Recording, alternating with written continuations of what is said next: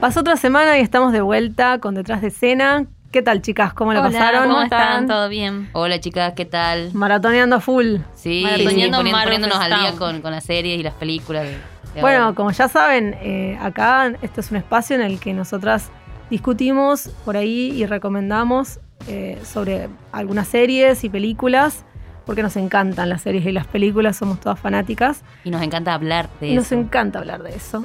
Esta semana, entre las cosas que maratoneamos, tenemos una muy especial que ha dado mucho que hablar.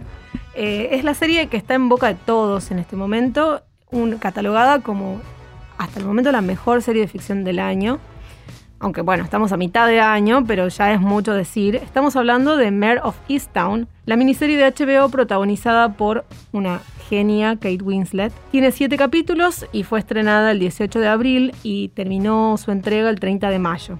Y nos cuenta la historia de Mare, eh, una detective de un pequeño pueblo llamado Easttown, en Pensilvania, que investiga el asesinato de un adolescente Mientras en paralelo nos va metiendo en, su casa, en su vida, eh, bueno, que tiene muchos, muchos problemas. Es- estamos hablando de un, de un drama muy fuerte luego del suicidio de su hijo. El rodaje de la miniserie se llevó a cabo desde noviembre de 2019 a octubre del 2020, con ahí un, bueno, un lapso bastante largo por la pandemia, y se logró concretar el rodaje para que tengamos el estreno recién en abril de este año. Mare of Easttown se puede definir como un drama policial. Está llena de misterios, pero en realidad es más bien una excusa para también meternos un poco en la vida de este personaje, en el drama, y en paralelo que va contando eh, esa, esa incógnita, ese misterio que se va revelando a lo largo de los capítulos de quién es el asesino, también va construyendo y nos va metiendo en el drama de este personaje. Y más bien en cómo ella tiene que afrontar el duelo frente a esa situación. Estás escuchando La Gaceta Podcast.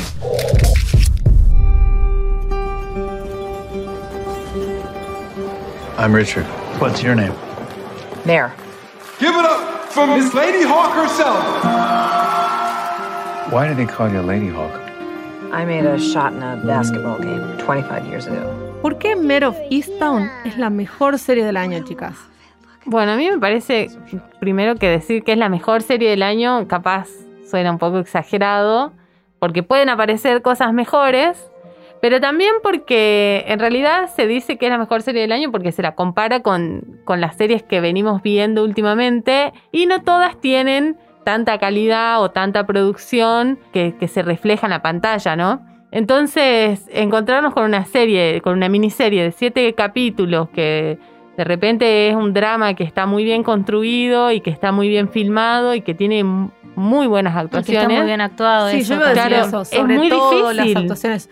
Para mí es, eh, digamos, tiene la calidad cinematográfica en el momento en el que tenés a Kate Winslet en la pantalla y es una actriz de puta madre, perdón por la expresión, pero es impresionante. Eh, no sé, a- actores como Guy Pearce también, pero sobre todo ella me parece que sostiene el relato Bueno, en ella casi es todas el las relato escenas. entero, ella En casi lleva adelante el relato, y, pero, pero todo creo que acompaña muy bien, ¿no? La, la imagen, los colores, la música, las actuaciones y, y sobre todo que no hay un personaje que desentone con las actuaciones, ¿no? El elenco entero hace un, un buen... Sí, la madre de, de ella también está muy Ella bien. es una excelente act- actriz además, pero todo el elenco forman un, un grupo que de verdad llevan adelante la serie de una forma demasiado bien y que a veces que suena un poco raro ver, encontrar esas cosas en la, en la televisión porque quizás estamos acostumbrados como a otro tipo de producciones. Para mí es una película de Y siete horas. claro. ¿Qué quieren que les diga? Claro, Es una película que, bueno, se, se tomaron siete horas para contar, pero es para maratonear, además. sí. Eso, eso es otro acierto, yo creo, del guion, sobre todo de la Y película. eso que mira, es larga la serie, ¿no? Porque dura, cada capítulo dura alrededor de 50 minutos. Y, eh, y por, por más que te sentes a verla en un día, podés mirar cuatro o cinco capítulos uno detrás de otro sin ningún problema, ¿no? Igual tiene esa estructura del cliffhanger, que, que al final de cada capítulo termina como con un gancho. Sí. Te mantiene Y no- y enganchado no para el próximo. Claro, decís, necesito ver lo que sigue. no sé si me la bancaba, yo la vi de un tirón, no sé si me la bancaba esperar semana a semana que salga el episodio que sigue. porque- Claro, yo también la vi de enterón, pero me parece que también es muy interesante si la empezaste a ver al principio, eso de Sí. esperar todos los lunes en el mismo horario para ver una, una serie. También tiene algo, no sé, capaz que nostálgico o algo lindo también. No, yo la, la empecé a ver eh, cuando salió en abril. Vi, creo que la estrenaron el 18. Todo el tiempo estás esperando que, a que llegue a ver qué pasa. Y funciona bien también que la serie te, o sea, sí te deja con ganas de más, pero cuando vos ves el, el siguiente capítulo, es como que todo el tiempo te satisface lo que estás, lo que estás viendo con respecto al anterior, ¿no?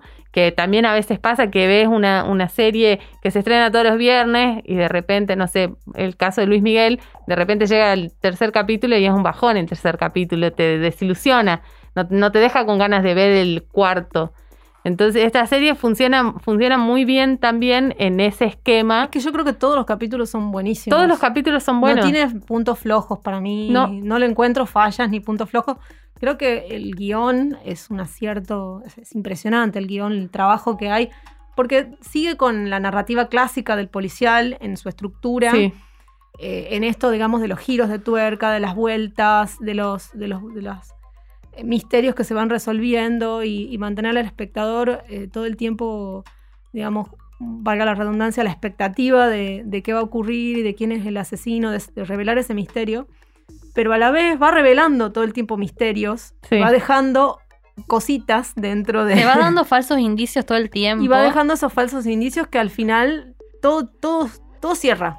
Todo. Claro, es que eh, te va mostrando como que cualquier persona podría Puede haber ser. sido la que mató a Erin, desde el ex marido que vive en la casa de atrás hasta. Desde el propio padre. Desde el propio claro, padre. hasta cualquiera. Cualquier hombre podría haber sido, porque bueno, también hace esto, ¿no? Los personajes femeninos son personajes muy fuertes, muy. muy Hay un matriarcado ahí. Claro, Sí, pero llevan me- para adelante todo. Y, y los hombres sí son personajes interesantes, pero, pero los hombres están mostrados como un poco esto de, bueno, cualquier hombre podría, cualquiera del pueblo que inclusive conoces de toda la vida podría haber sido. Eso es lo que, lo que me parece muy interesante también, porque el asesino no es alguien monstruoso, Claro. sino que esa violencia se construye también por las asimetrías de poder que hay en los vínculos, ¿entendés? A, a mí sí me pareció interesante, desde el- hablo desde el guion, ¿no? Que en, en todo momento, eh, digo, pensando en, en todas las miles de películas de estructura policial que habremos visto, siempre vemos al, personaje varón que se presenta en un comienzo, que llega al pueblo, que es el, outsider, y al final termina siendo el asesino, ¿no? Y acá se rompe con eso. O sea, Guy Pearce, que aparece como el interés romántico de, de Kate Winslet, digamos, de Mer en la historia, no termina siendo el asesino. Creo que eso también es un acierto, porque ya desde el principio eso queda descartado porque lo vemos eh, que Sí, nunca pasó la lo noche contás, con ella. Claro, nunca lo contás Claro. como es el único que, está podría como haber fuera de sido. sospecha y sin embargo en la estructura normalmente de, de los policiales que estamos acostumbrados a ver siempre es como el menos pensado o el outsider o y acá tiene la estructura del menos pensado pero que te lo muestran en los primeros en, el- en las primeras escenas de, de- de la temporada te muestran eh, cómo se va a develar el misterio no pero pero no es eh, por las razones, no sé, que estamos acostumbrados a, ver, quizás. A mí eso me pareció como buenísimo de la, de la serie, que todo el tiempo como que rompía con mis expectativas y a la vez satisfacía mis expectativas. Claro. Y creo que está muy bien también cómo ella llega a encontrar al verdadero asesino, porque no es como una cosa eh, surgida de la nada, sino que, que es una cosa va llevando a la otra.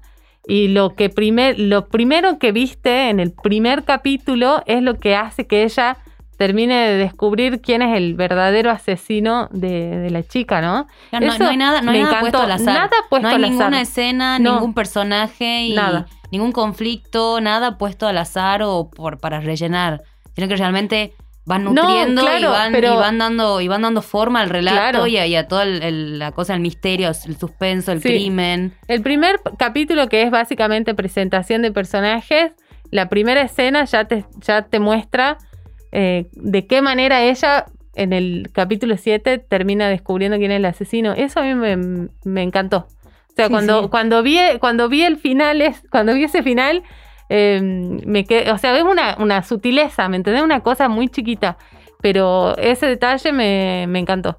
Sí, y hay otra cosa para hablar, creo, también de la serie, eh, es la cuestión del duelo y del drama, que es como el otro protagonista, si se quiere, de la serie, que va a la par de ese policial y de ese misterio. Sí, porque a medida que avanza tanto el misterio, vamos, vamos conociendo un poco más de la vida de, de, de Mer, de sus problemas eh, familiares, sus conflictos Mm. internos, su duelo, eh, sus ella- relaciones en el trabajo, su relación con, con los hombres también incluso. Ella Eh, se va redimiendo un poco, ¿no? Hasta que al, al final puede, puede ingresar a la, a la habitación do- donde se suicidó su hijo.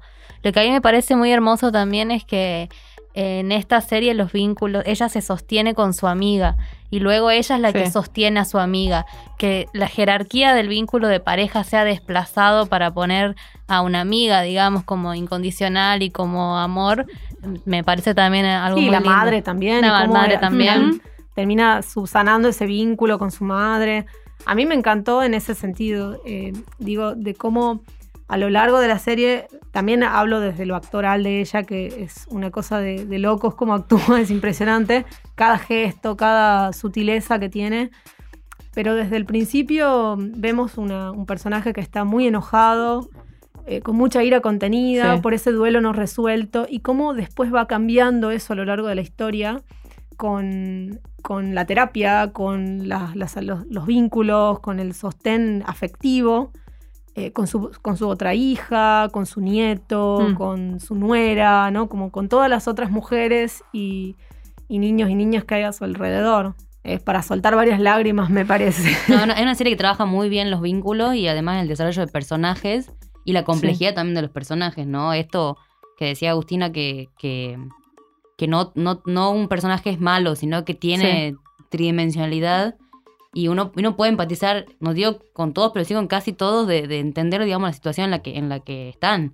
Inclusive con Dylan, el, el que era el supuesto padre de, de DJ, que también termina como redimiéndose, entre comillas, al Sí. final. Como bueno, también es un, es un adolescente, ¿no? Entiende también, qué sé yo, su- sus mambos, como todos.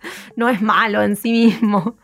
Más allá de, bueno, de la trama y mm, de, de todo esto que venimos hablando, un tema que despertó mucha polémica por fuera de, de la serie también es cómo está presentada Kate Winslet, ¿no? Y como personaje quizás como más acorde a su edad y no como el ícono sexual o, o sensual de Hollywood. Llama la atención quizás de que la narrativa se corra y ella no esté representada como un objeto sexual, porque no hay nada en la serie que te diga que ella es fea, que no se cuida.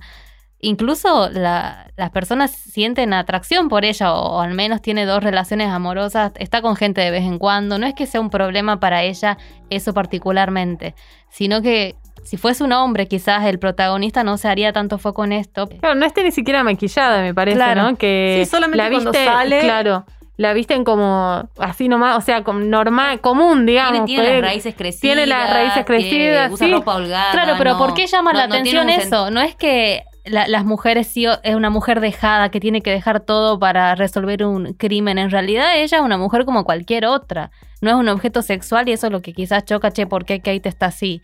Pero en la serie no hay ningún indicio que te digan que ella lo sea, digamos, de que No, no, sea no, fea claro. ni nada de eso. No, no, no, para nada, para nada.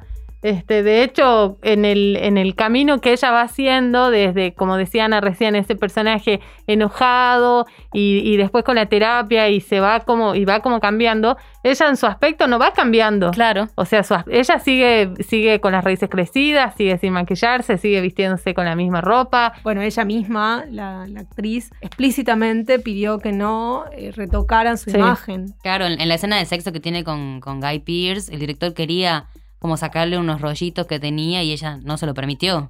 Lo cual me parece bárbaro, porque Sí. creo que también me parece que estamos en épocas de cambio en muchos sentidos y la representación de la mujer eh, tiene que pasar por otro lado también. Tenemos que, que- que dejar quizás de lado, eh, eh, bueno, solamente ser objetos sexuales y se- o intereses Sí, románticos en las La- películas. Pero la, creo que tiene que ir acompañado de, de la narrativa y de lo que se quiera mostrar. Bueno, si, eh, si quizás eh, la narrativa hubiese sido distinta, si se hubiese hecho foco en otras cosas o si la historia fuese distinta. A lo mejor eh, la representación de esa mujer puede ser distinta, pero en este caso no, no, no valía esa representación de mujer. O sea, está, está bien como está, me parece. Bueno, en fin, la recomendamos ampliamente. Obvio, por supuesto.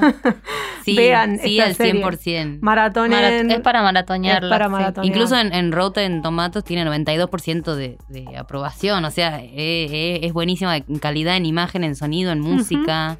Todo el tiempo todo acompaña a- al, al crecimiento del personaje y al desarrollo de la trama.